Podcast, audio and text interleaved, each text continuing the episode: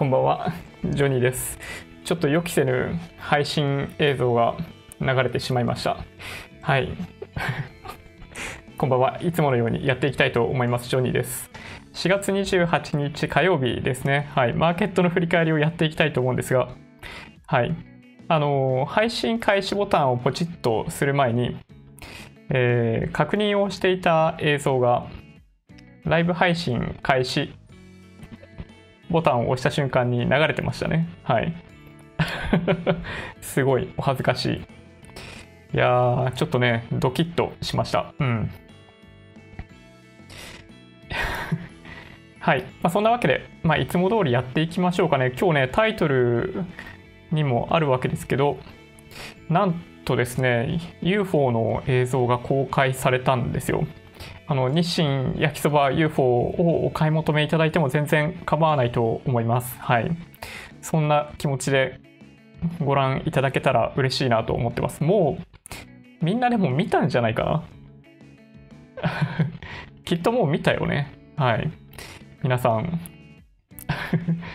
お分かりいただけるだろうか。いきなり行きましょうかね。いや、全然よくわかんないですよ。全然よくわかんないんですけどこんなんですよ。わかるわけないよね。これね。なんかこんな感じのやつ多分。多分これだと思うんだけどなんかこのねえっとデベロッデパートメント・オブ・ディフェンス国防総省から発表だったんだけどなんかそのね多分これだと思うんだけどな。なんかこんな感じのやつですね。UFO? まあ要するに何か分かってないってだけですね簡単に言うと。でこれねえっと今日大量にツイートされてましてえーまあ、発表があったらしいんですけど、まあ、多分ねこれ かなわかんない。ちょっと違ったら申し訳ないんだけど、まあ、各ニュースサイトで取り上げられているのでおそらく 見た方がいいですね。ちょっとねあの慌てて僕も、えーその動画を見に来てたんで探していたのでちょっとねパッと見本当にこれのことかなっていうのが分かんなかったんですけど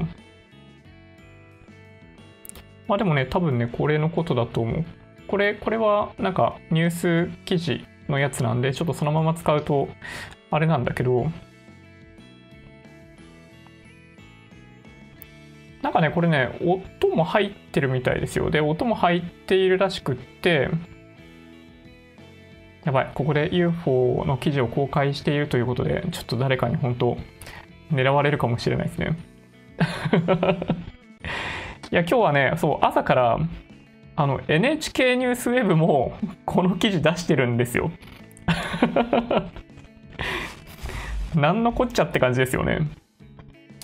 いや、本当に。まあ、結局のところ、まあ、何かよくわかんないものが映ってたよなんですよ。UFO 映像が公開されていたのは確かに間違いなくって、えーっとですね、アメリカの国防総省は高速で上空を移動する UFO 未確認飛行物体だとする映像を公開しました。うん。これね、アメリカの国防総省ってディフェン、ん？違う。デパートメント・オブ・ディフェンスで DOD って訳されるみたいで、まあ、それで、まあ、検索していただけると出てくるんですけど、えー海軍の航空機が2004年と2015年に撮影した UFO だとする3つの映像を公開しました。2015年1月の映像では、楕円形の物体が高速で上空を移動する様子、パイロットの声も入っていると。みたいな感じですね。はい。なんかね、映像を国防総省は、えー公開したわけですけど、なんかよくわかんない誤解が、あの、出てくる。この、なんか、ニューヨーク・タイムズかなんかが最初に出した映像によってあの一人歩きすることを防ぐためにあのわざわざ公開したらしいですね。はい。エリア51。うん、もしかしたら。エリア51に何かあるんですよね、確かね。いずれにしても。うん。このね、UFO、まあ日本でもたびたび発見される UFO ありますよね。うん。なんかね、本当まあ、ググっていただけると、いろんな、まあ、映像とか写真とかが出てくるわけですよ。はい。まあ、いろんな気持ちで見ていただけると、お楽しみいただけるんじゃないかなと思うんですけど、はい。まあ今日は本当にね、朝起きた時から UFO のニュースでいっぱいだったんですよね。だから最近ってなんかメジャーなメディアとかで、まあ、ほとんどがその新型コロナウイルスで、まあ、全ての面を覆い隠すぐらいのレベルになってるわけですけどいや久々ですよ。そこに食い込めるようなニュース。久々ですね。UFO でもこれがねそのアメリカの国防総省が公開したというところが、まあ、今回ミソですよね。なんか UFO っていうと本当になんかあの宇宙人が乗ってるなんか円盤がなんか見えたのかなどうかなみたいな感じに思われるかもしれないですけど、えっと、いわゆる UFO、まあ、未確認飛行物体だとしてその国防総省はなんかよくわかんないものが映ってたで何かは今も分かっていないっていう ことなんですよね。はい、でまあそれをあのみんなであの面白おかしく UFO 映像をついにあのアメリカ国防総省が公開したということで、はい、みんなで楽しんでる感じですね、これね。うん。青青森は有数の UFO 地帯ですよね。そうなの？初めて聞きましたよ、それ。そうそう、いや、本当にね、いや、面白いニュースが久々に来たなと思って。なんか毎朝、まあ、起きたら、まあ、昨日の夜のマーケットがどうだったかなっていうのを見るんですけど、あの、一切見る余裕なかったね、今日はね。うん。この UFO の映像ばっかり見て、そう。いや、ちょっとね、だから、あのー、相場の転換点ですよ、これはね。うん。と僕はね、正直言って思いました。ね。ああ、いいですね、フォーゼさん。宇宙人いるのかなってね、そう、皆さん思いますよね。で、正直言って、あの、いないとは言えないでいる確率の方が高いんじゃないかみたいな感じですよね。確率的にいくとその限りなくゼロに近いパーセンテージかける無限みたいな感じですよね。そうだからまあ少なくとも、まあ、僕らが生きているうちに発見できるかどうかって言われると、まあ、ちょっとね分かんないですよね宇宙人ね。うんまあ、ただ僕らが見つけた頃にはあの滅ぼされてる可能性あるしそう彼らの方がね技術的に上回っている可能性が極めて高いとも言えますよね。まあ、しょっちゅうなんかこの地球が存在するその恒星からの距離がある一定のラインのそのある一定の規模のその惑星なんかそのそのゾーンをハビタブルゾーンとか言ったりしますけどそこのエリアにある恒星恒星じゃないですよ惑星をあの一生懸命探してたりしますよね。なんか先日も地球に近いものがあったみたいなニュースがあったりするんですけどそうなかなかねあのー、なんだろう有機物水すらなかなか存在しないみたいな感じですね。まあ、ただ水が存在するっていうのはなんかちょいちょい出てきてますよね。太陽系ソーラーシステムだけ見ても他の惑星ももともとは水あったんじゃないかっていう話に結構なってるわけなんでねまあ宇宙人は、まあ、今、まあ、いるんじゃないかって話になってますよね。でいずれにしてもやっぱりそのあまりにも距離が遠すぎるんでその膨張してしまった宇宙の中では距離が遠すぎて、まあ、いずれにしてもね、あの発見することができないかもしれないですけどね。うん。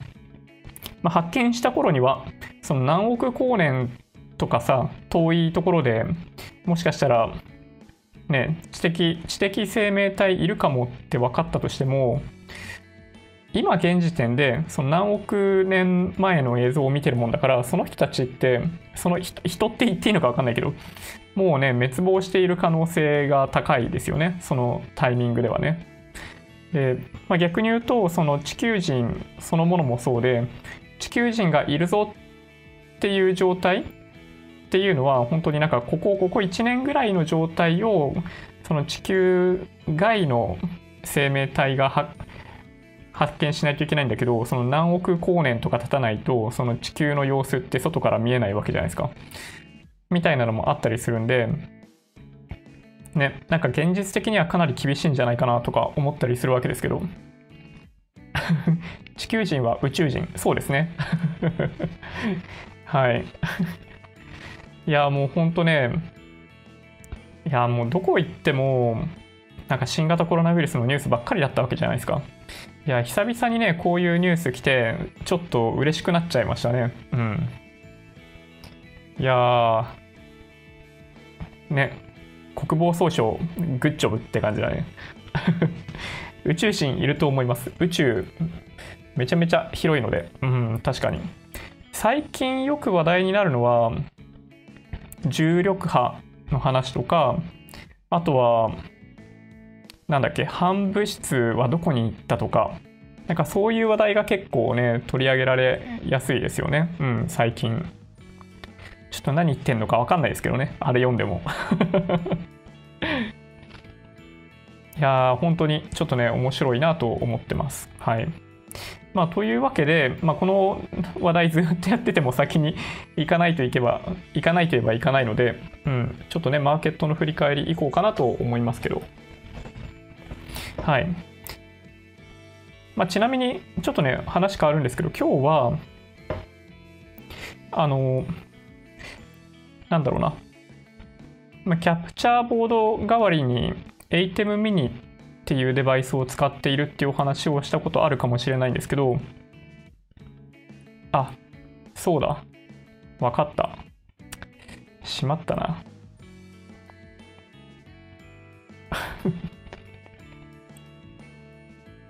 ちょっと二重にフィルターかかっちゃってんな、今。えっ、ー、とですね、今ちょっともしかしたら再びノイズが入っているかもしれないんですけど何かっていうとちょっとねそうマーケット以外の話ばっかりで申し訳ないんですけどえっとこれねあの ATEM mini っていうデバイスに直接あのピンマイクで、まあ、マイクの音源を入力してるんですよ。このねあの赤く光っているところ。でここで、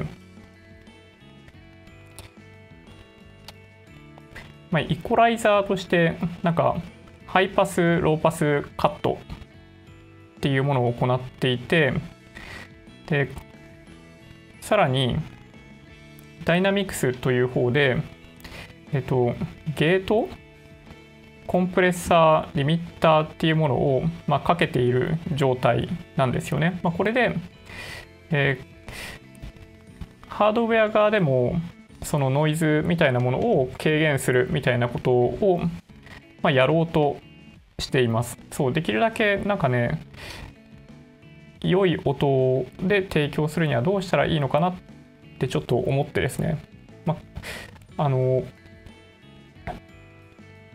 はい。まあ、今までね、OBS 上で、まあ、ノイズリダクションとか、そのリミッターとかコンプレッサーっていうのをやってたんですよ。で、まあ、それを、まあ、ちょっとね、あの、ハードウェア側でやってみたっていう感じですね。やっぱでもノイズかかって聞こえますよね。やっぱフィルターのノイズリダクションだけは入れといた方がいいのかな？OBS 上で。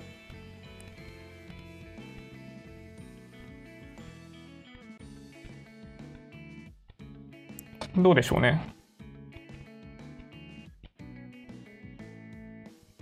なんか難しいね、やっぱりね、音って、オーディオってちょっとね、かなり奥深いなと思いましたね。これダメかな？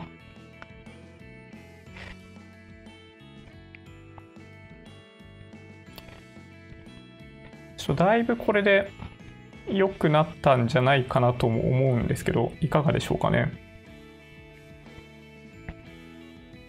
はい。ちょっとね、いろいろ試行錯誤やってます。なんかいろいろやりすぎて、なんかハマっちゃって、うん。ちょっとね、本当にね、うん、悩みが深くなってきてしまって、一回シンプルな状態に戻してからもう一回やってみようかなとかね。なんか、そのダイナミクスとかっていうのは、まあ、本当はね、できるだけやらない方が良い。ノイズリダクションとかも本当はあんまりやらない範囲でやった方がいいんだけど、やっぱりね、MacBook Pro のね、ファンの音がすごいんですよ。めちゃめちゃ熱くなっていて、いつも。で、それをカットするためには、まあ、ローパス、ハイパスもそうなんだけど、さらに、ノイズリダクションをやらないとっていうのがあって、そう、これね、これね、もうほんとね、悩ましい。で、まあ、いつも、そうですね、あの、まあ、ドリキンさんっていう方がいらっしゃってですね、YouTuber さんで、もう、すごいんですよ。あの、散財、散財 YouTuber みたいな感じになってて、マイクとかいっぱい買いまくってるんですけど、で、まあ、ドリキンさんも ATEM mini 使ってんのかな？今は。で、まあ、それで、まあ、見ていると、まあ、マイクがね、もちろん、その、まあ、ダイナミックマイクをドリキンさんは使ってて、まあ、ダイナミックマイクの方がね、まあ、確かにそもそもの音がいいマイクいい音が取れてんじゃないかなという気はするんですけどね。そう、なんかね、また今日配信した後に自分自身で音を聞いてみて、また改善みたいなのをちょっとね、繰り返しやらせていただきたいなと思ってます。はい。いや、ほんとね、悩ましい。DNR ソフトで十分音声自体デジタルに変換されてるんで。うんうん。あ、まあそうですね。そうですね。ATEM mini の中でやっちゃう、やるか、その OBS の中でやるかっていうことが、まあ、ちょっと悩ましいんですよね。はい。銀河系には2000億の恒星があり、この宇宙、宇宙全体では今のところ2000億の銀河系がああるそうです。最近、急速に宇宙探査が進んでいるようです。なぜなら、AI の画像診断技術により、今までのローテクに比べて、えー、約数百倍から数十万倍以上の探査能力があるらしい。かなり驚異的に宇宙の構造が分かり始めました。宇宙世紀の幕開け。これはね、かなりワクワクする話ですよね。それってね。うん。いやー、素晴らしい。なるほど。そうか。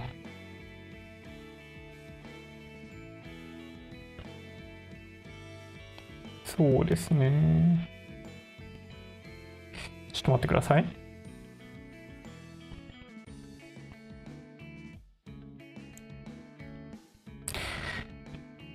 いや、確かに。なんかね、そう。あの、映像分析を行うっていうのが、やっぱりその、まあ、GPU が、まあ、どんどんどんどん進化してきている。で、まあ、あとはその、まあ、画像解析ですよね。ができるようになったことで、本当に、ね、なんだろう、まあ、いわゆるその、ディープラーニングみたいみたいな技術ですよね。うん。いや、すごいなと思います。はい。ちょっとじゃあそんなわけで、そうだな、ちょっと一回戻して、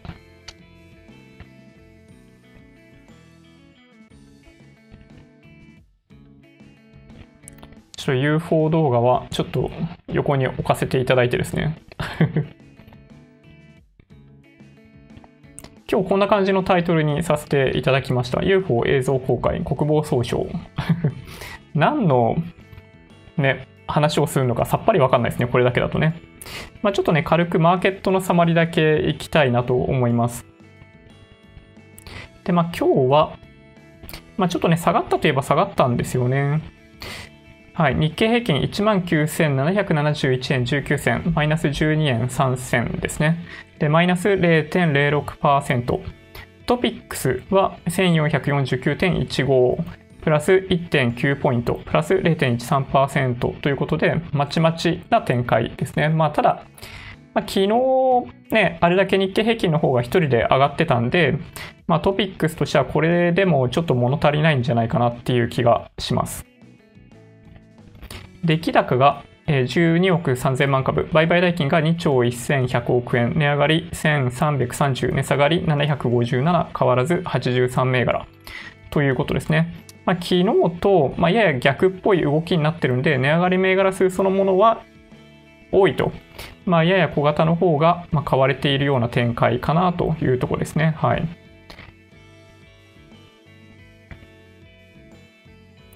で、騰落レシオ見ていくと、112.96。日経平均の PR が14.85倍、日経平均の PBR が0.95倍ですね。日経平均の PR 見事に上がってきましたね。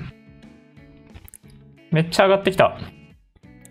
うん、多分ね、ほっとくと20倍とかいくんじゃないかなって 思いますね。はい。今の株価水準では EPS どんどん下がっていってしまうんで、PR は20倍いっちゃうかな。しょうがない。うん。で、ただ、ただですよ。僕個人的には何を思っているかというと、 Sell in May にならないんじゃないかなとちょっと思ってますね。はい。まあ理由は簡単で、悪い業績発表出たところに対しても結構株買われてますね、今ね。そう。なので、まあ、相当悪い発表がされない限りは、まあ、変われんじゃないかなという気がします。えっと、まあ、あくまで PTS の数字なんでわかんないですけど、なんでかというと、最も業績に影響を与えられている、例えばその全日空ですね。まあもちろん今日悪い数字出てきたんですよ。まあ先日すでに業績の下方修正出てって、まあ、1、3月期で600億円ぐらいの赤字みたいなのが分かっていたんで、まあ、かなり悲観的に見られていたわけですよね。で、まあ、想像通りの数字、業績となって発表されたわけですけど、今夜開いている PTS の市場を見ている限りだと株価ね、売られてないですね。まあ、というあたりを見ると、まあ、なんとなくやっぱりどんなに、まあ、悪い結果が出てもっていうことは言えないんだけど、まあ、ある程度あの悪い数字が出てくることをもともと織り込んでしまっている状態かなと思います。まあ、特に、まあそうですね、あの ANA とか JAL とかに関してはそういう側面が強いのかなと思います。まあ個別企業のところでもう一回その話しましょうかね。そうだからね、相当悪い業績発表が連続してここから2、3週間かけて出てくるんで、そのやっぱ今年は Sell in May かなとも思ってたんですけど、なんかやっぱり足元ではあんま売られてないんで、うん、ちょっと違うかもなと思い始めました。まあわかんないですけどね、まだ前半戦なんで。で、VIX 指数が31.78、日経平均ボラティリティインデックスが33.35、新高値銘柄数が44、新安値銘柄数が0。よし。いいぞ。NT 倍率が13.64となりました。うん。よかったよかった。白石舞の乃木坂卒業延期についてどう思いますか？まだ卒業されていらっしゃらなかったんですね。白石さんね。そうか。いや、ちょっとね、わかんないな。乃木坂って知ってる人、白石さんと もうすでに卒業している、何でしたっけ？あの、生駒なんとかさんぐらいしか僕知らないですね。うん。ちょっと焼肉キングダムさん、ちょっと期待に応えられなくて申し訳ないです。うん。まあでもね、頑張ってほしいですよね。なかなか卒業した後、まあ、例えば女優で頑張ってる人とかってね、なかなか少ないんで、頑張ってほしいなと思います。はい。日経平均の CFD が2万円を超えている。素晴らしいですね。素晴らしい。それはいいことですね。今日のお題はてっきり、えー、ユースピオだと思ってた。実体のない会社になぜ5億の税金を追契約してんのか。いや、ほんとね、謎ですよね。僕もね、それ謎だったんですけど、まあ、一応会社としては存在してて、あの、まあ、登記されている 通りみたいなんだけど、いや、そうなんだよね。あの、マスクそのものも、まあ、彼らは外に発注しているだけで、ね、なんでそんなところに発注、ね、国は発注かけたのかっていうのはすごい謎。なんかただ、まだこれよく分かってないですよね。なんかどういう経緯でそんなことになったのか。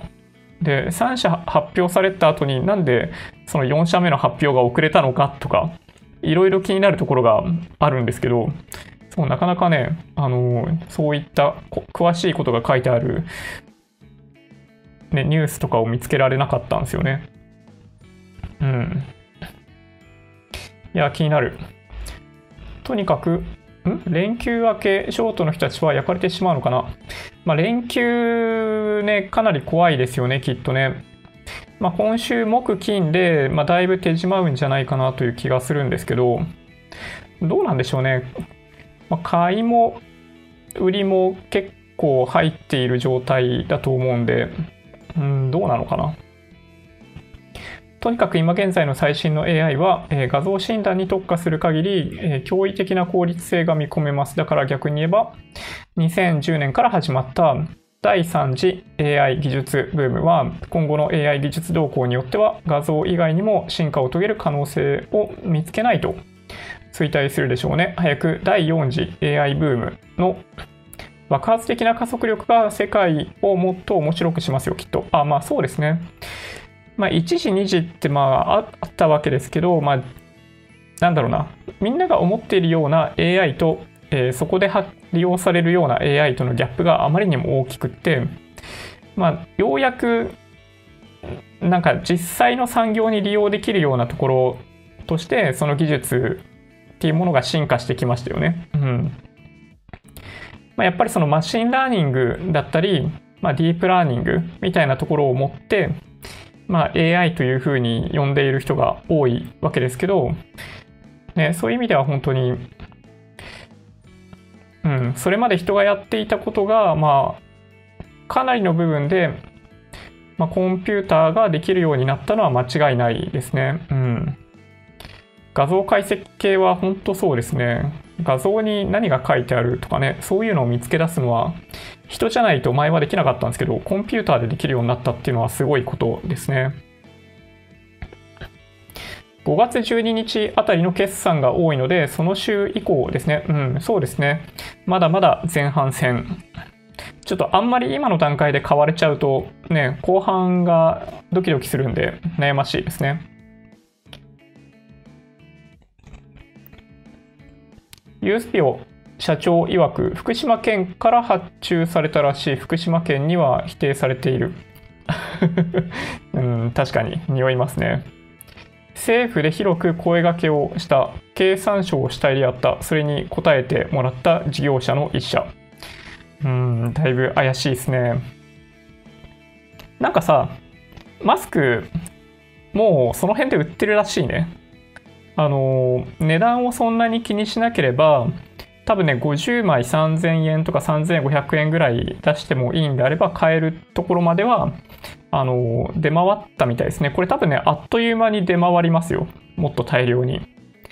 で、まあ、急に値段が下がるかって言われると、あの、3000円付近からしばらくは、まあ、昔みたいに500円とか何百円みたいなところまでにはいかないかもしれないですけど、多分ね、あの手に入れようと思えば手に入れられるような状況に、まあ、あと1、2週間ぐらいでなってもおかしくないんじゃないかなと思いますね。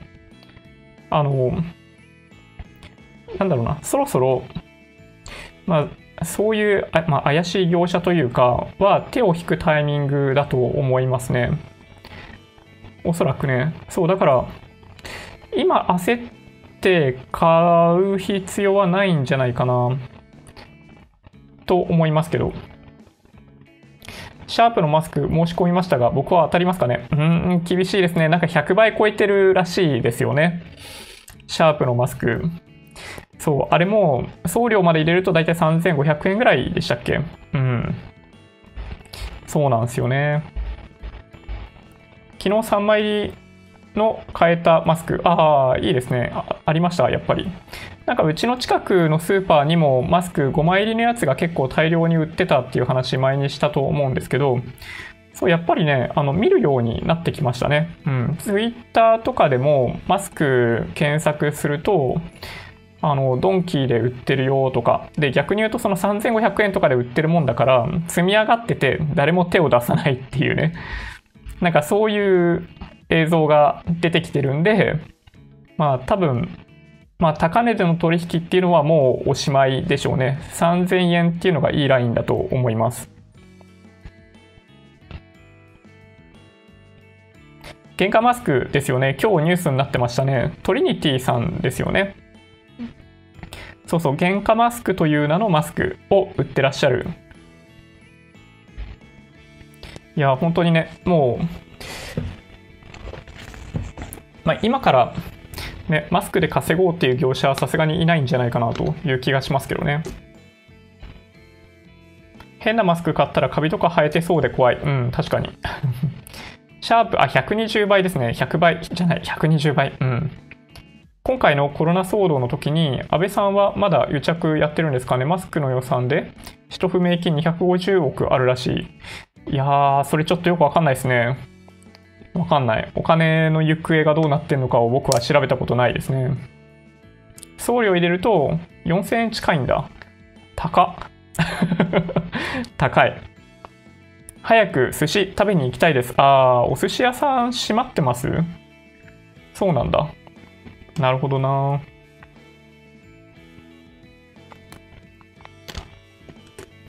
はい。ちょっとじゃあね、そう、マーケットを見ていきたいなと思ってます。ちょっとね、今日もね、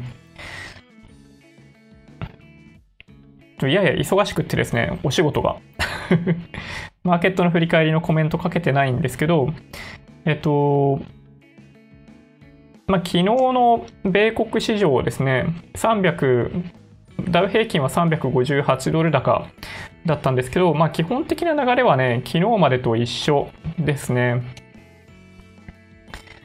で、まあなんでしょうね。あのー、まあ特に ないかな。米国市場の上げに対してどうこうっていうのは実はないんですけど、まあ、一つあるとすると、あの、原油の先物価格がちょっと下がってますよっていうのは、えー、気をつけないといけないところですね。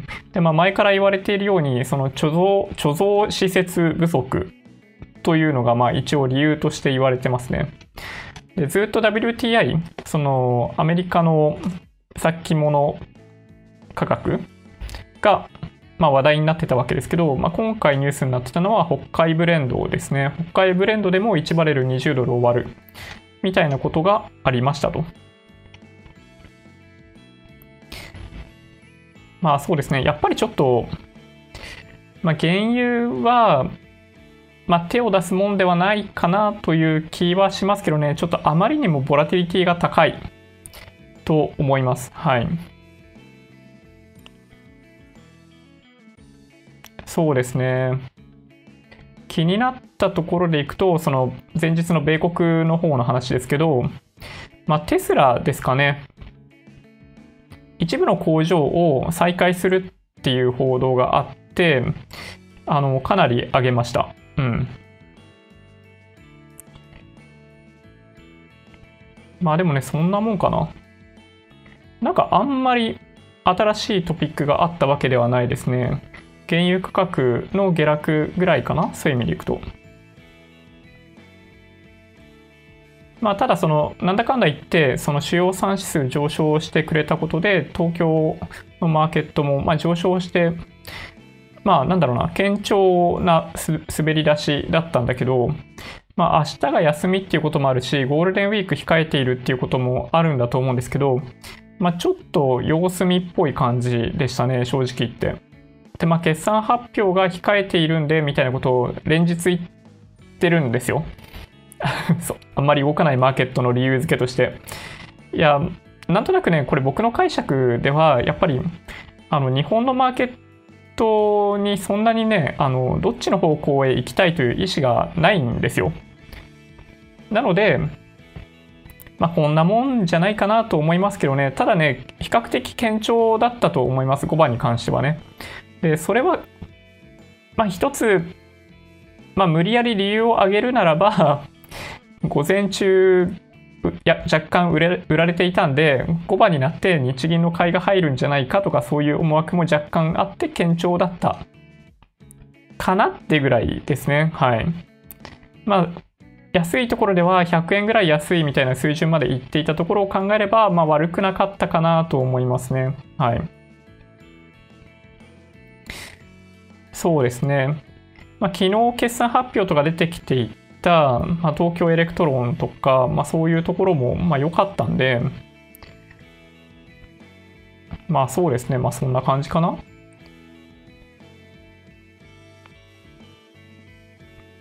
で、昨日日銀の金融政策決定会合があって、まあ、債券今までよりも買うよと、国債もっと今まで以上に買うよっていうのがあったわけですけど、まあ、一応それに関連して、まあ、利回りの曲線、イールドカーブに関しては、なんかよりフラットになってるみたいな状態に、えー、なったみたいですね、今日ね。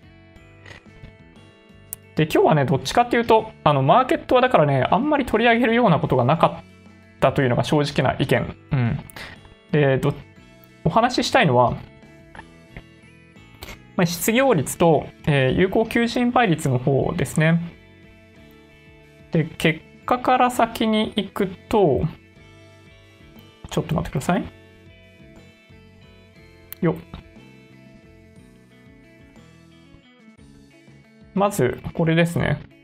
えー、労働力調査3月に関しては、えー、2.5%ということで、まあ、1%悪化しただけですね。就業者数は6700万人。前年同月ですよ。はい。前年同月に比べて13万人の増加ということになってます。雇用者数は6009万人、61万人の増加ってことですね。で、完全失業者数は176万人。前年同月に比べて2万人の増加で2ヶ月連続の増加、まあ、これが実態かなと思いますね。はいまあ、今回の影響を受けて、えー、完全失業者数が若干増えている。失業率って観点でいくと、まあ、ほとほぼ変わっていないってとこですね。2.5%、前月に比べて0.1ポイント上昇ということになってます。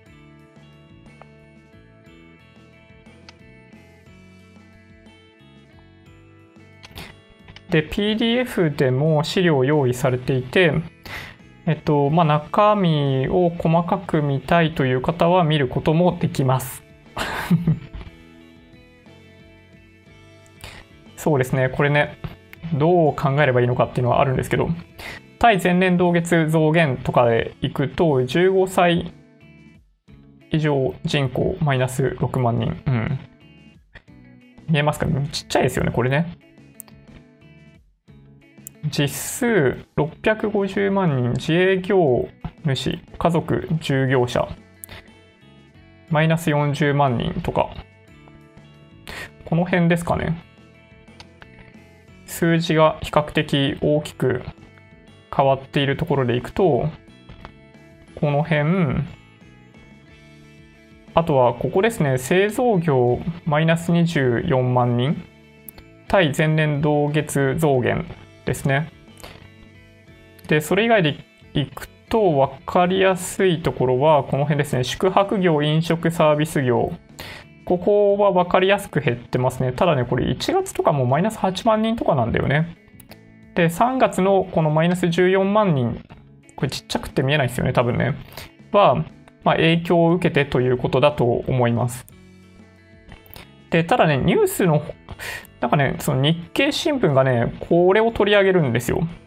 マイナス14万人っていうのをね、なぜか見出しで取り上げるんですけど、減ってる人数っていう意味でいくと、製造業の方が多いんだけど、ちょっとね、よくわかんない。な、なんでそんなにここにフォーカスしたかったのかは、ちょっと理解できなかったですね。で、それ以外で減ってるところを見ていくと、教育学習支援業マイナス11万人とかね。まあ、じ、なんだろうな。全体のボリュームそのものも、まあ、やや、まあ、大きくないですけどね、製造業と比べると。製造業は全体で1000万人とかいる中のマイナス24万人。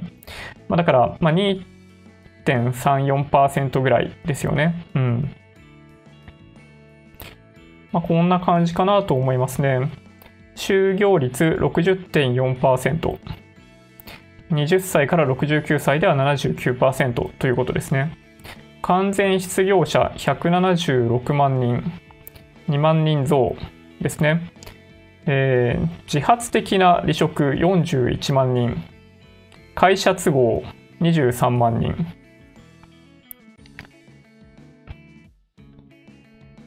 自発的な、あ、非自発的な離職41万人ですね。失礼しました。自発的な離職が71万人。新たに休職46万人。ということですね。はい。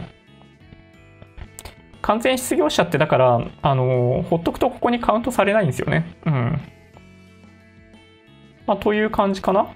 で、失業率の2.5%って実は中身としては男女で結構違うみたいで、男性2.7%、女性2.2%なんですね。やっぱ女性の方が、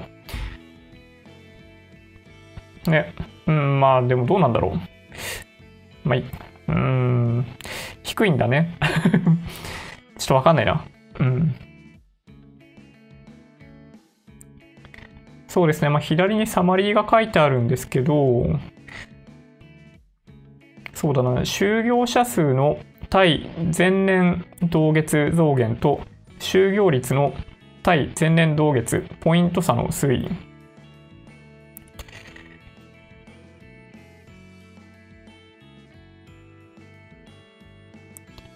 うん。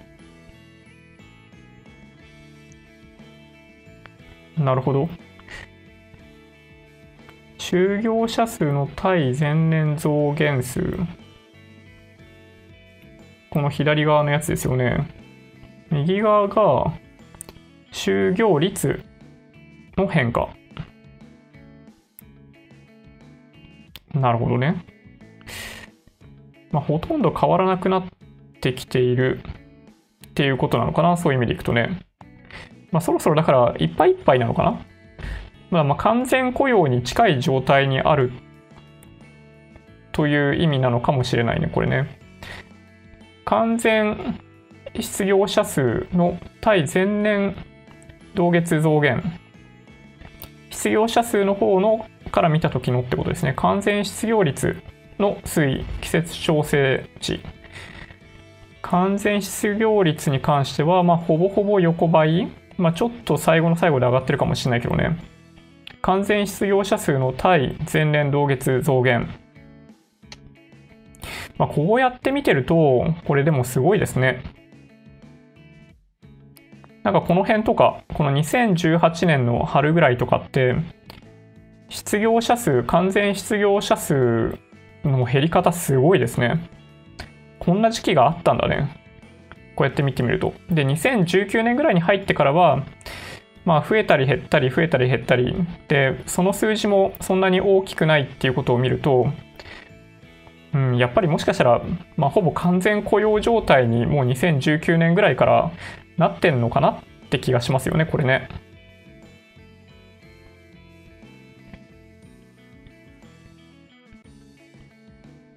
就業者数の推移。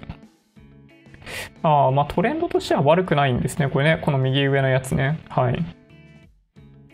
男性、女性の推移とかもあるけど、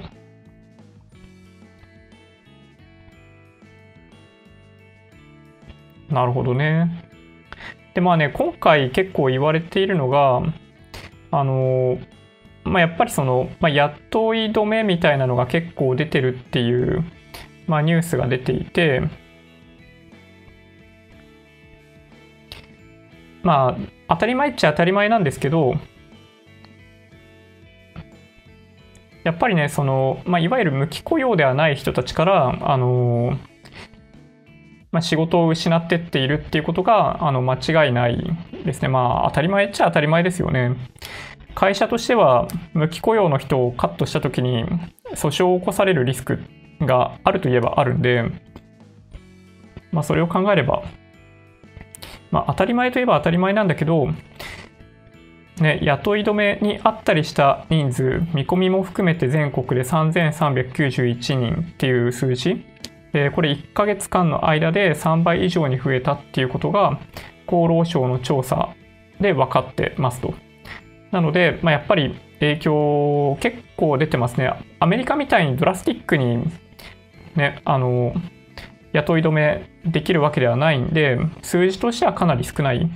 まあ、だから、まあ、企業は、ま、雇用を維持する代わりに業績がある程度、ま、悪くなっていくということかなと思いますね。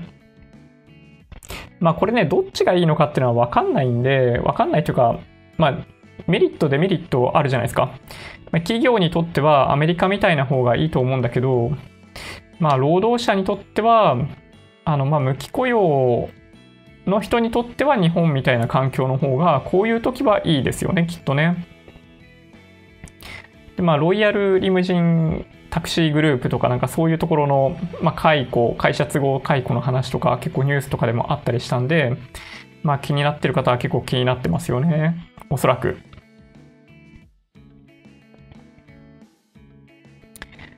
で、有効求人倍率についても、えー、っと、まあ、今日は、まあ、いつも合わせて発表されるわけですけど、厚労省ですね、そっちに関しては、これ。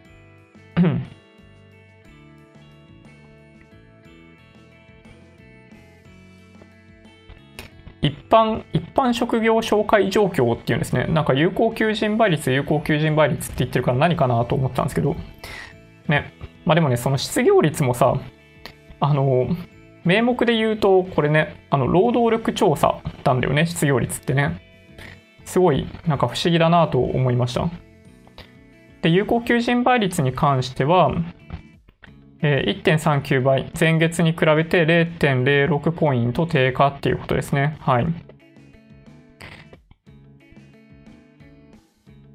で、この中身ですよね。えー、っと、新規求人倍率は2.26倍となり、前月を0.04ポイント上回りました。えー、正社員有効求人倍率は1.03倍となり0.02ポイント下回りました。まあ、だけど1倍を超えているってことですね。有効求人数は5.9%減っている。有効求職者は2.1%減。うん。まあ、ということになっているらしくって、えっ、ー、と、分野別に見ると、教育、教育学習支援業1.4%増。で、こういうところがあるんだね。だからね。で、製造業。まあ、さっきの数字にも出てましたけど、まあ、人数だいぶ減ってたじゃないですか。就業人数もね。22.8%減ですね。はい。ものすごい分かりやすく減ってる。で、求人、新規求人数かな、これ。これも、えっと、宿泊業、飲食サービス業が19.9%減、サービス業18.1%減、生活関連サービス娯楽16.6%減、卸、小売15%減っていうこれですね。特徴的なのはこの製造業以下、製造業、宿泊、飲食サービス、サービス業、生活関連サービス業、サービス業、娯楽業、卸、小売もうこれがもうめちゃめちゃ減ってますね。こうやって見てみるとね。まあ、めちゃめちゃって言ってもまあ20%ぐらいなので、ね、突然、求人がぱったりなくなったっていうレベルにはなってないみたいですけど、まあ、ただ地域別とかで見てみると結構そういうのもあるかもしれないですね。ちなみに有効求人倍率最も高いのは福井県です。はい。これ有名な話ですよね。はい。福井県はね、みんな比較的あの裕福らしいんですよ。家族みんなが仕事するみたいな文化が比較的あるらしい。ね。で、最低は北海道、高知県および沖縄の1.18倍ですね。まあ、それでも1倍超えてるからね。というところかなと思いました。有効求人倍率、求人、給食および有効、違う、求人倍率の推移っていうところで見ていくと、そうですね。2000、違うな、もう、すごい長い期間にわたってってわけじゃないのか。平成30年度ぐらいから、もしくは31年度ぐらいから、まあ、今みたいな水準にあるんですね、これね。いやー、なるほど。まあ、こうやって見てみると、なんだろう。あの、まあ、アベノミクスの効果の一つかもしれないですね、これはね。その、雇用形態どうこうっていう話はちょっとさておき、まあ、この求人数がぐわーっと一気に増えてったっていうのはそういう側面がやっぱありますねこうやって見てみるとね。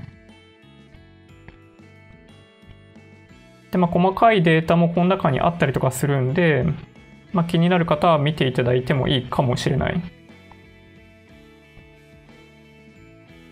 そうですね、月間有効求人数正社員とマイナス10.9%とか、そんな感じですね。まあ、ただ、今でもまだプラス1倍以上になってるんで、まあ、ミスマッチが起きているとはいえ、数としてはあるってことですね。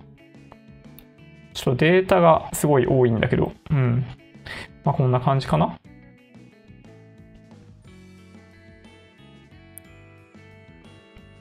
ノイズが入っている。今日はなんかやけにノイズが多い。ちょっと待ってください。えっと、どうすればいいかな？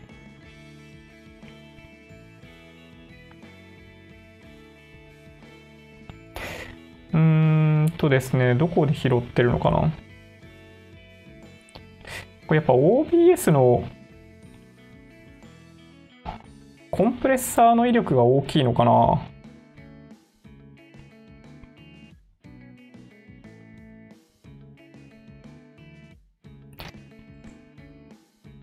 これどうです？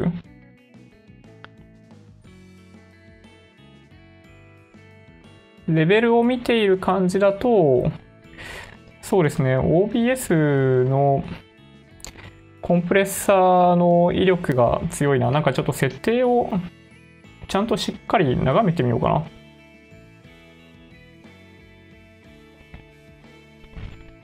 ノイズというより音割れみたいな感じで音割れが起きている。それはもしかすると、ちょっと、音を上げすぎてんのかな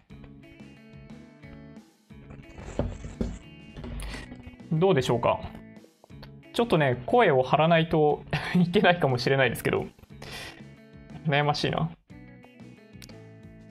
いや、ちょっとなんか、たまにじじっと入ります？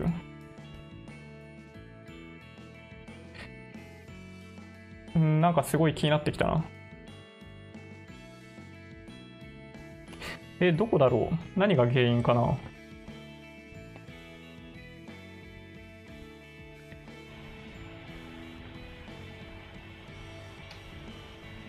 ちょっとなんかハイパス、ローパスだけにして、8 m ミニの方はそれだけにして、OBS の方でフィルターかけるように今してみてます。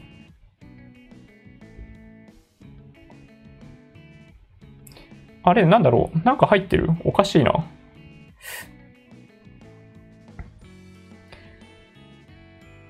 これ設定的にはね、ほぼ同じなんだけどな、昨日と。うん、悩ましいな。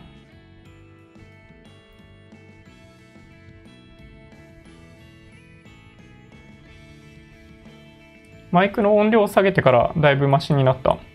ああ、やっぱ拾いすぎてる多分ね、あでも、じじって音はよくわかんないんですよね。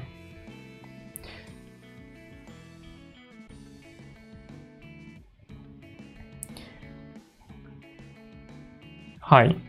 だいぶね、まあ、調整し、ある程度していたつもりではいたんだけど、ちょっとやっぱ難しいですね。ここ数日黒いマスクしている人をよく見るんですが、なんかコロナ耐性みたいなのあるんですかね。また、多分あんあんまり色関係ないと思うんですけど、黒いマスクとかね、あの色、昔は白だけしかなかったですけど、マスクにね、いっぱい色ありますよね、今ね。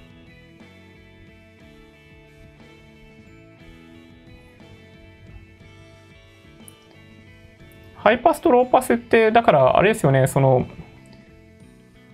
なんだ？基本的にはカットしちゃった方がいいんじゃないかなと思ってるんですけど、あの通常人が話すレンジではないですよね。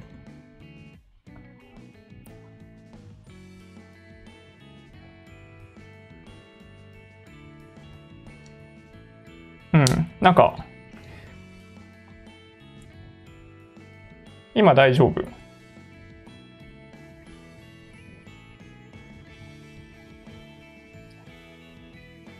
大丈夫か？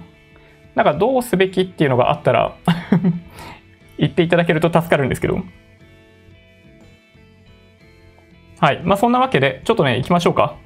えー、っと、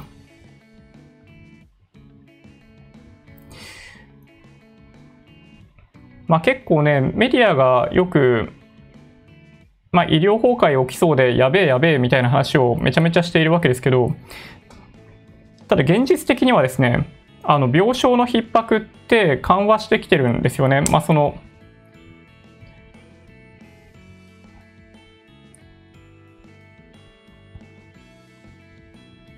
オーケー。ハイカット、ローカット。これね、やってること間違ってるのかな？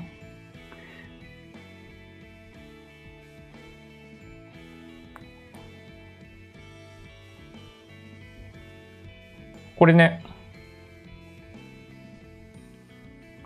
これって、ハイカット、ローカットっていう意味か？これ合ってます？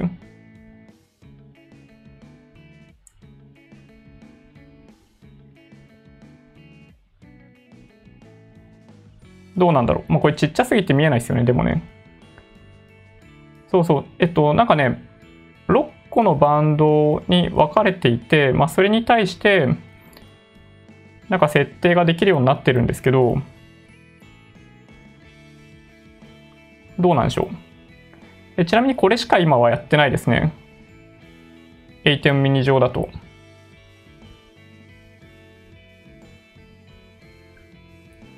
で、えっと、何を OBS 上でやっているかというと、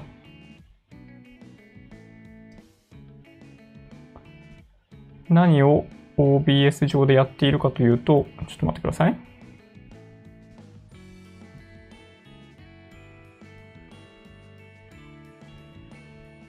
これですね、ノイズ抑制で多分パソコンのファンの音はかなり消えている気がする。で、さっき ATEM ミニ側でやってたそのコンプレッサーとかに関しては、今 OBS 側に戻してみたんですね。リミッターもかけてますけど、まあ多分コンプレッサーの効果の方があるんじゃないかなという気がします。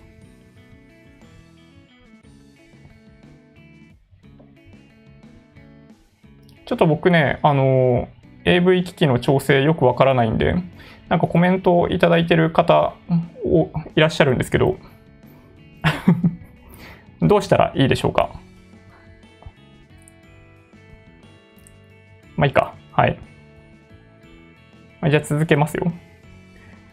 えっと、えっと、なんかね、前に9つのあの都道府県で病床が全然足りねえよっていう話になってたんですけど、1週間ぐらい前にそれが6つに減りました。で、今回3つにまで減りましたね、そういう意味でいくと。で、一応ね、8割以上なっちゃってるところが、えっと、3つってことですね。3都道県となってて、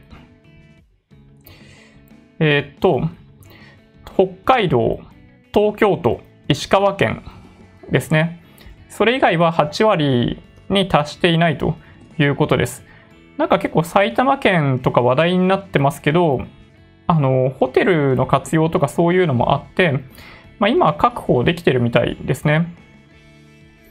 で、自宅、宿泊施設、ホテルとかだったり、自宅で療養待機してる人に関しては、大阪が600人、埼玉県は400人、神奈川県350人、千葉県300人、東京都200人、福岡県200人、みたいな感じの規模らしいですね。なんかいつかに安倍さんが、なんか1万部屋分ぐらい確保したみたいなことを言ってたような気がするんだけど、なんかうまく、その後のなんだろうな、手続きがうまくいってないのかな？全体の、なんかその、ね、総量で見た時の部屋の数は十分に確保できているっぽいんだけど、そうやっぱりね、その各都道府県にうまく割り当てができていないのか何なのかって感じですよねこれね。はい。まあ、という状況らしいです。なので、まあ、だいぶ良くなったんじゃないかなという気はしますね。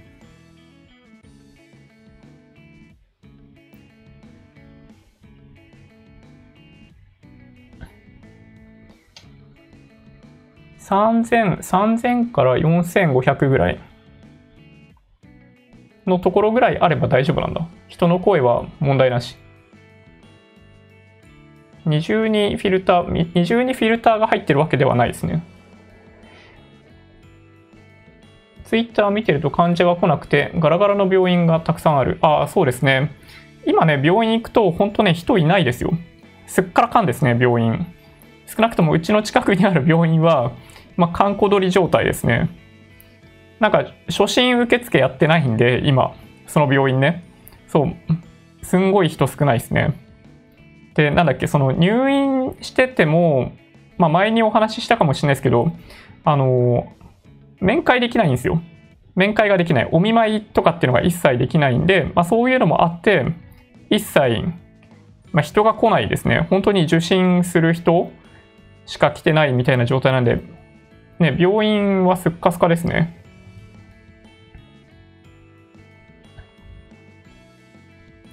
課長域20から2万。2万2万とかまで聞けるんですか？それってでもあれですよね。僕ぐらいの世代になると聞こえなくなるやつですよね。あのモスキート音とかってのはもしかするとその2万ヘルツとかそういうところの領域なんですかね。もしかしたら。若い人しか聞こえないっていう噂のやつですよね。3000から4500だとなんか結構この、この絵からすると、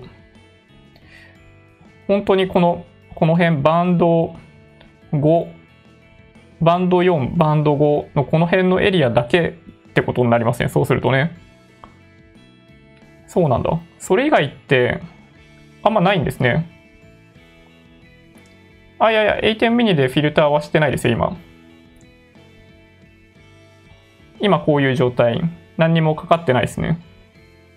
あの、イコライザーで多分その、なんて言えばいいの？ハイカット、ローカットかっていうのをやってるだけですね。 ATEM Mini 上だと。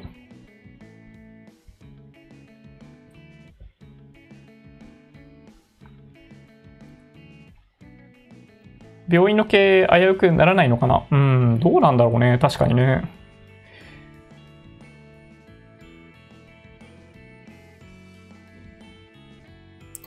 でね、そう、あの、まあ、昨日とかからちょっとお話ししている、まあ、これ皆さんご意見あるんじゃないかなと思うんですけど、あの、どっかの県知事さんがですね、学校9月入学にしたらいいんじゃないのって言ってた件ですけど、あの、文科省は、あの、早速突っ込み入れてますね。社会全体で共有できるかが課題なんで、そう簡単にはできねえよというコメントをしてます。はい。まあ、当たり前だよね。その学生さんたち、何、半年間勉強しない状態で放置するの？みたいな感じだったんで、昨日僕もね、あの皆さんも結構ツッコミやっていただいてたと思うんですけど、それで、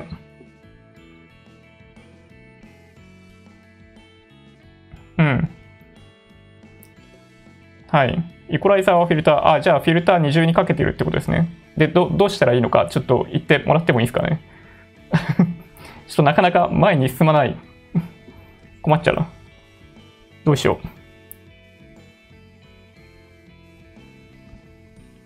そうそう、学校だからこれやんないと子供たち微妙な状態になっちゃうんで、そうそう、9月開始なんてとてもじゃないけどダメだよねっていう話していたと思うんですけど、そう、だからまあ困ったなというとこですね。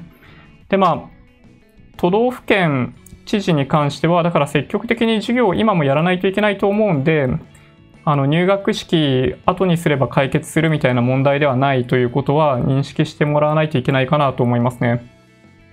大学入学のチャンスを逃すとか、就業機会逃すみたいなことになりかねないんで、そう、本当にね、あの、積極的にやるべきだと思いますね。なんか9月入力、こういうタイミングで検討に値するとか言っちゃってる人がいるんですけど、ちょっと本当にね、子供のこと考えてないと思いますね。なんか今って日本の場合、一括採用とかやっちゃってるじゃないですか。だから、その時期に採用してもらえないと、結局なんか就職氷河期みたいになってずっと採用されないみたいなことがあり得るわけですよ。で、そういうのをなんかね、そう積極的に起こしてしまう可能性があるんで、そうなんとかして授業はやってあげないと、ね、昨日誰かにコメントいただいたかもしれないですけど、コロナ世代って後々言われちゃうんじゃないかなって気がしますけどね、僕はね。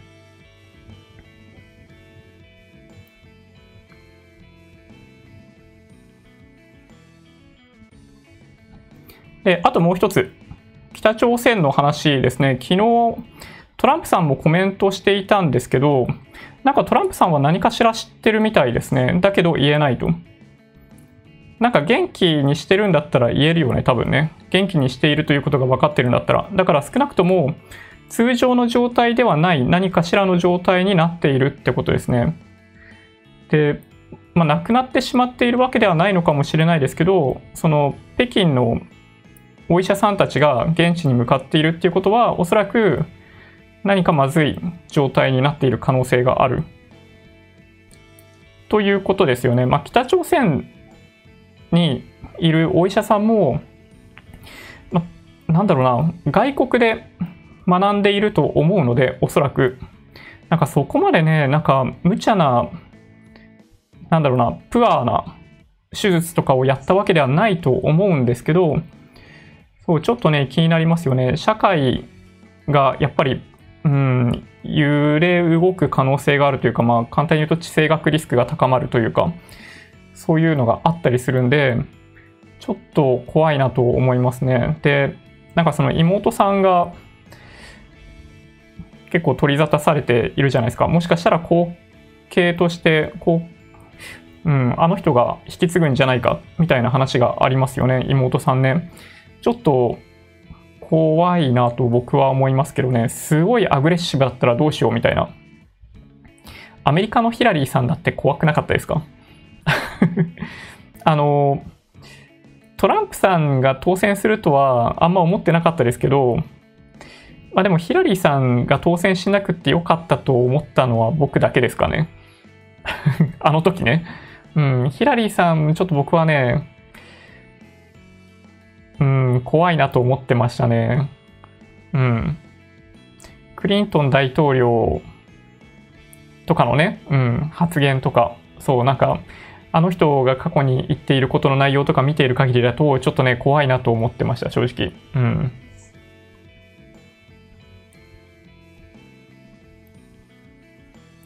で、新型コロナウイルス関連で、まあ、僕らも LINE の調査届いてましたよね。もう2週、2、3週間前ぐらいだったかもしれないですけど、最近来ないですね。で、あれがですね、飲食店とかにも調査っていうのが言っているみたいで、で、これが結構、あの、やばさを表現してますね。回答した、なんだろうな、アカウントの数が14,874ありましたと。これ多分ね、あの、いわゆる LINE アットのアカウントだと思いますね。LINE って、なんかその、通常の個人と個人のメッセージングのやり取り以外に、まあ、企業アカウントとかあるじゃないですか。あんな感じで、あの、メッセージをユーザーとやり取りする機能とかがあったりするんですけど、おそらくそういったアカウントを対象に、あの、まあ、リサーチをかけたんだと思います。で、その14,874人が回答したというものなんですけど、これがですね、飲食店、やばいですね。えー、っと、事業が継続できないほどの影響と答えたのが、飲食店でなんと48%。いや、これね、いや、そうなるよね、でもね。で、ホテル、旅行関連42%。これファッションっていうのはちょっとよくわかんないけど、32%。で、美容サロン28%。で、それ以下だと、教育、習い事、小売店、ウェブサービスとかってね、ウェブサービスとかなんで今回でダメなのかちょっとよくわかんないけど、事業が継続できないほど影響があると言っているその飲食店48%っていうのは、まあ、かなり、まあ、やばい状態なんじゃないかなという気がしますけどね。はい。まあ、その200万円とかってもらえることになってるじゃないですか。中小企業で、えっと、その収入が半減したとかね、そういうところに関しては最大200万円もらえるっていう制度が今は存在しているので、まあ、そういうのを活用してもらえればいいんじゃないかなと思うんですけどね。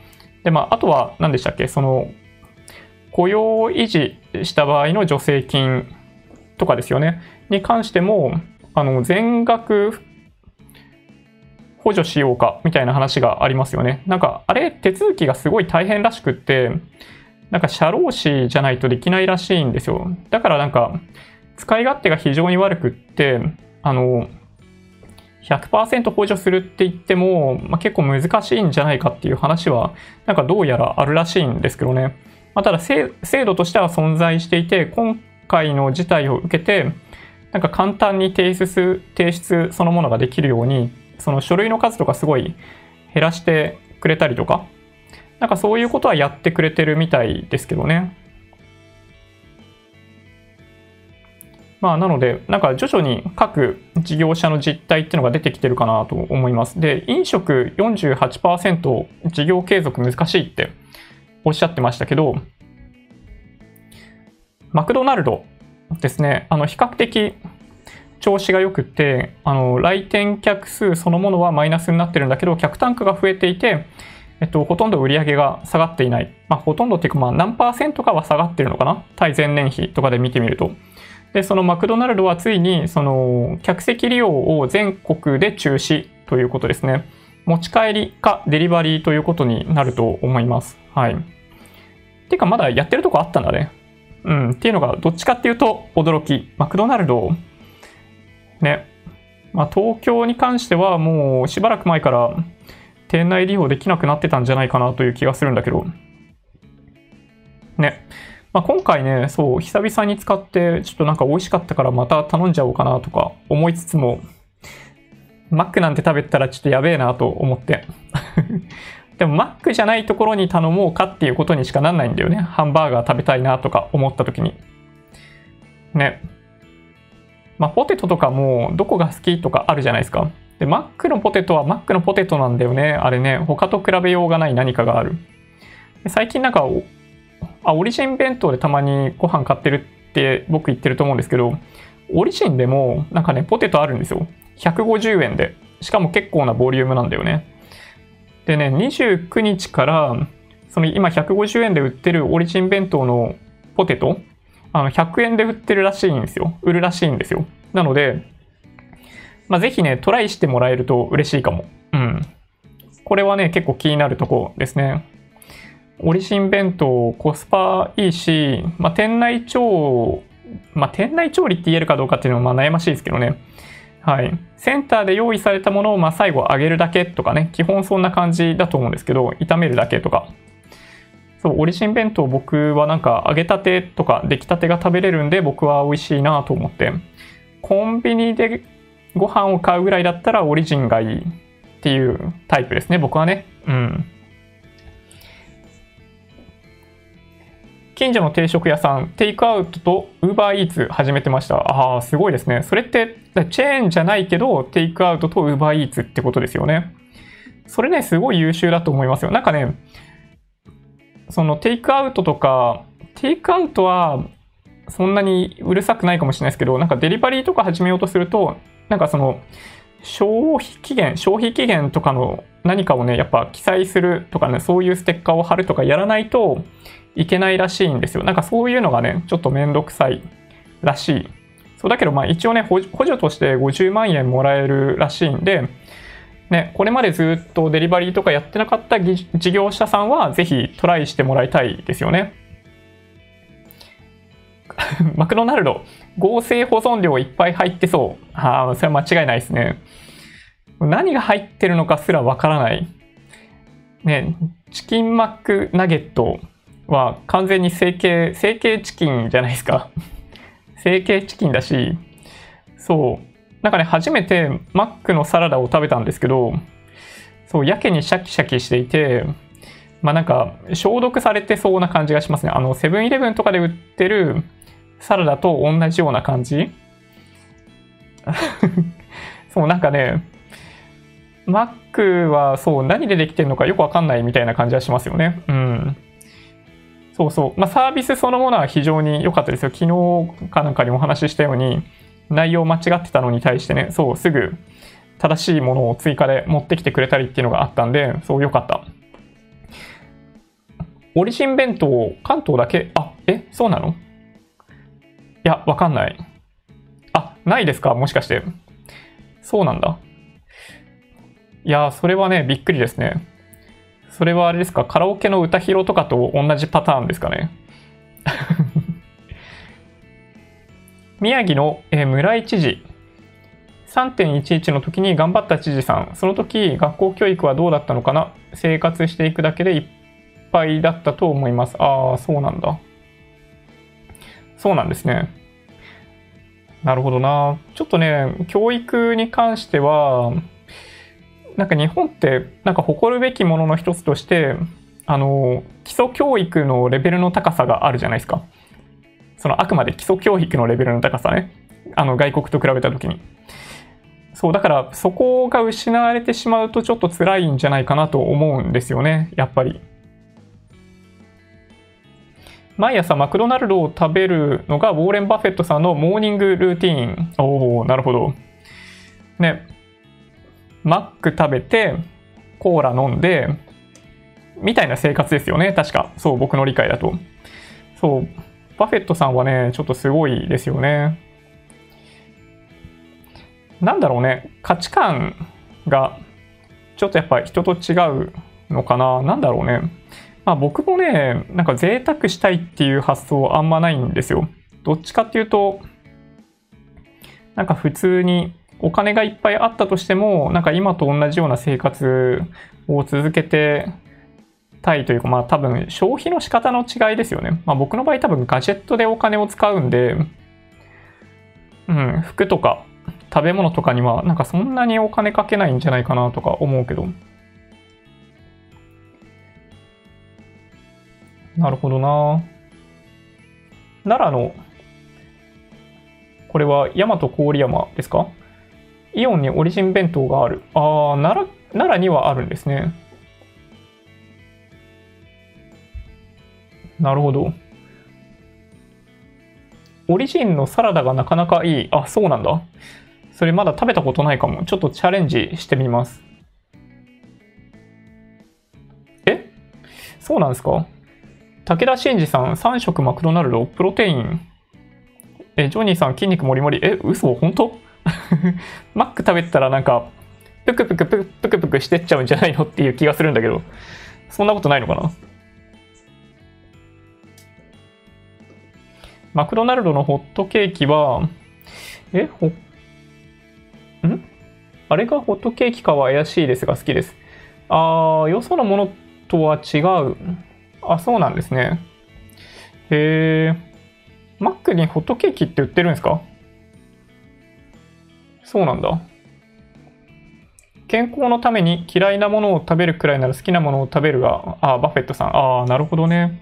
まあなんか結局、まあ、生活習慣病はまあ結構恐ろしいっちゃ恐ろしいですけど、ね。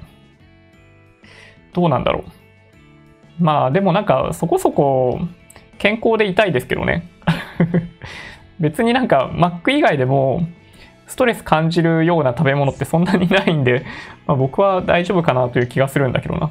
まあただ、あの僕ね、太ったやっぱり自粛太りって言われてますよね、今ね。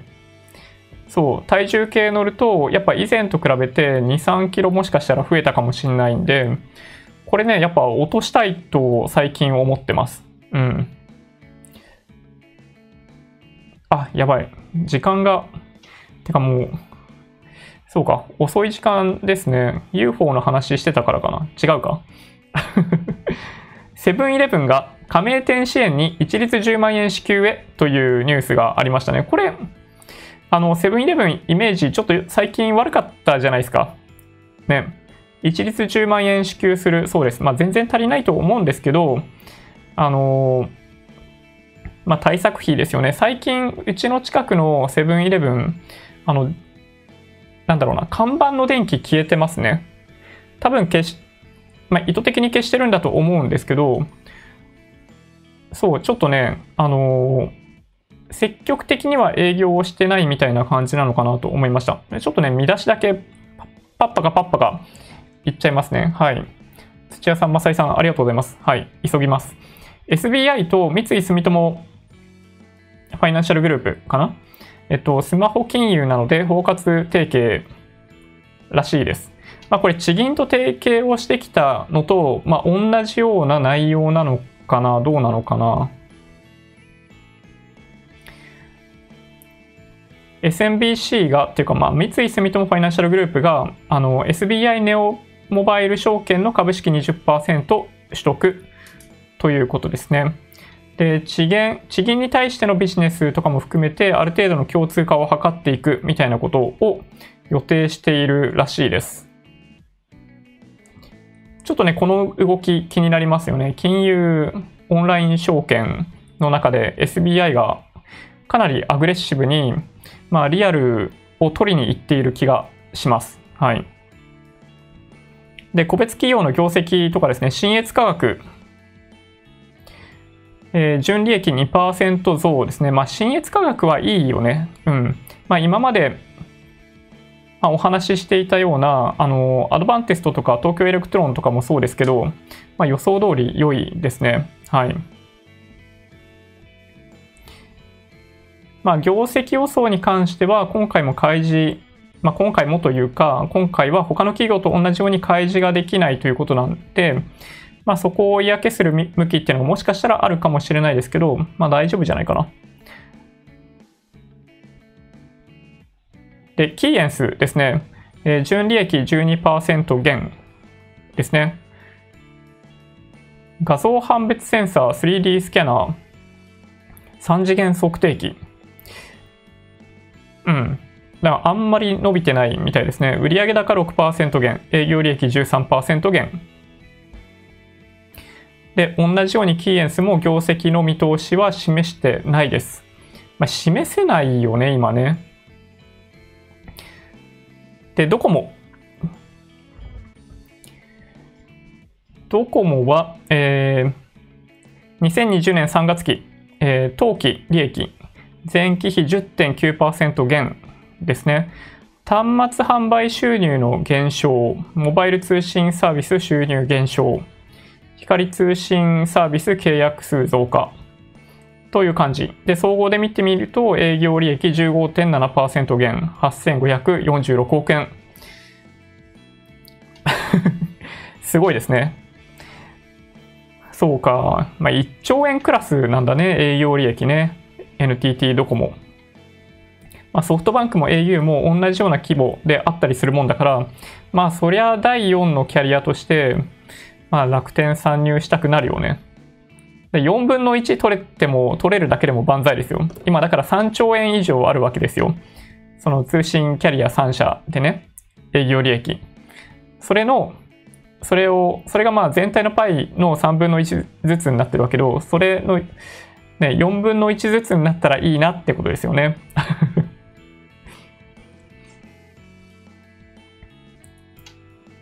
ANA ですね。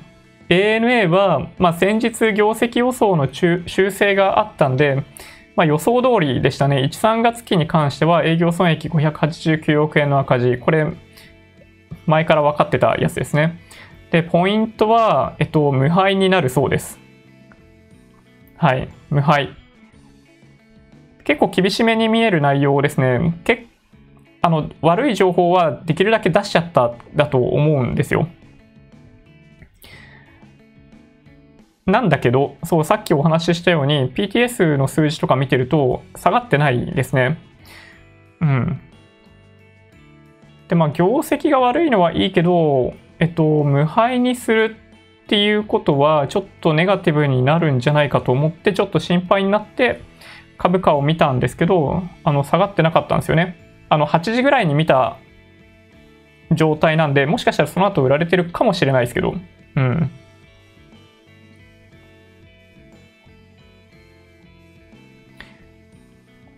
ANA は、まあちょっとね、うん、注目かなと思いますね。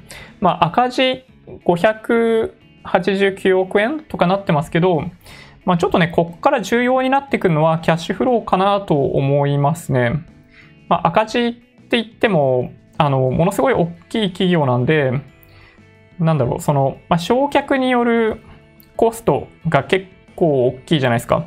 全日空ぐらいだと多分ね。で、それを考えると、あの、その人件費とかにかかるそのキャッシュアウトって、まあ、そこまで大きくなかったりするんですよ。まあ、だから、まあ、僕はね、なんだかんだ言って、あの今年いっぱいぐらい自粛が続いても ANA は大丈夫なんじゃないかなとちょっと思ってますけどね。はい。まあ、細かく、なんだ？あの、PL と BS とキャッシュフローをちょっと見てみないと、その辺は何とも言えないですね。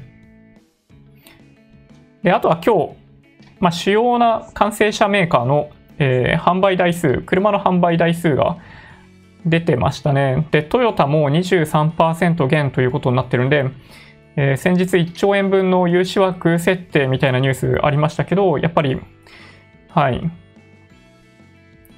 運転資金の確保っていうものをやらないと、まあちょっと安心はできないのかなってとこかもしれないですね。で、ちなみに、まあ今、トヨタの話したと思うんですけど、えー、もっと悪いのはですね、日産、ホンダ、えー、40%以上の大幅減少ですね。うん。で、続いていっちゃいますけど、日産、その日産、これわかんないんですけど、見通しですよ、あくまで。えー、っと、1600億円悪化で赤字になるかもしれないらしい。日産ね。はい。ちょっと心配ですね。そうだな日産はかなり心配。なんかね、いい車作ってると思うんだけど、まあ、僕は日産好きなんですけどね、日産っていう会社そのものは。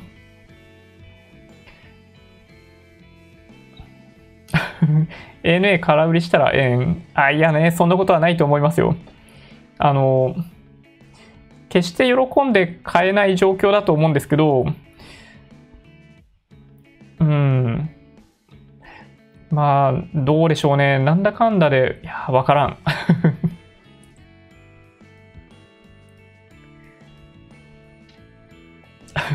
やっぱ、モスだよね。あ、すごい。なんか、先取りされてますね。そうなんですよ。今日ね、2つテ、テック系って言っていいのかわかんないですけど、ニュースを取り上げようと思ってて、はい、YouTube がゴールデンウィークに音楽イベントを実施、大塚愛小袋とかが参加予定らしいんですよね。一応参加予定アーティストがですね、どういうところがあるかというと、ポチ こんな感じ。で、僕の中で気になるところを行きましょうか。えっ、ー、とですね、僕の中で行くと、まあ、ウーバーワールドちょっと聞きたいね。で、M フローとかちょっとすごい懐かしい。これちょっと なんかじ、あの、胸熱ですね、かなり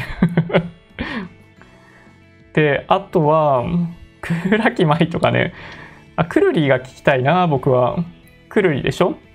で、ゲスの極み。小袋。え、これどういうこと？ザード、ザード、え、どういう、どういうこと？これね、わからんな。Superfly とか、まあ J-POP が多いのかなわかんないけど、スキマスイッチとかでしょ？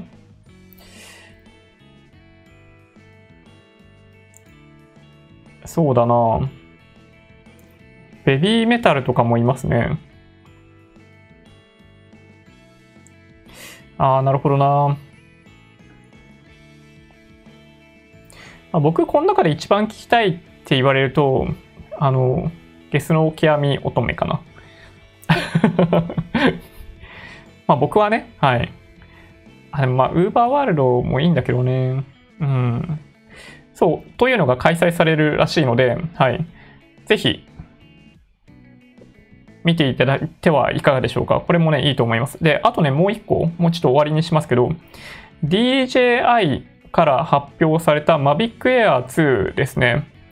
まあ、日本でほとんどの場所で飛ばせないので、まあ、ドローン買いたいっていう人はほぼいないと思うんですけど、先日、あの、Mavic Mini でしたっけ？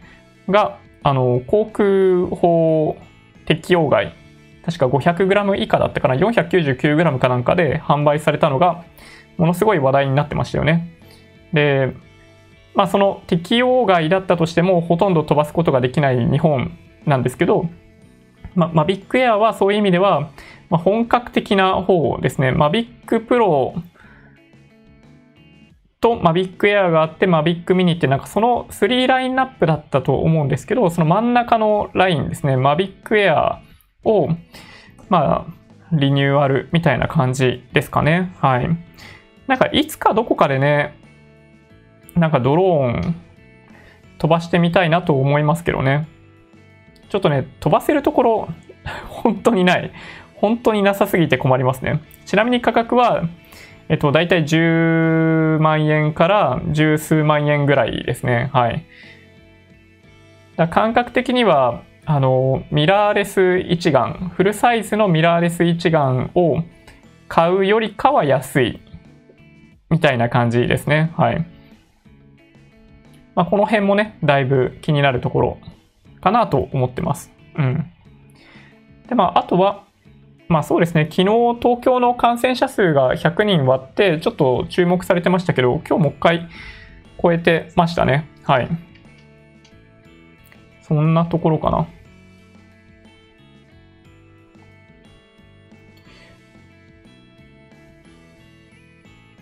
そうですね。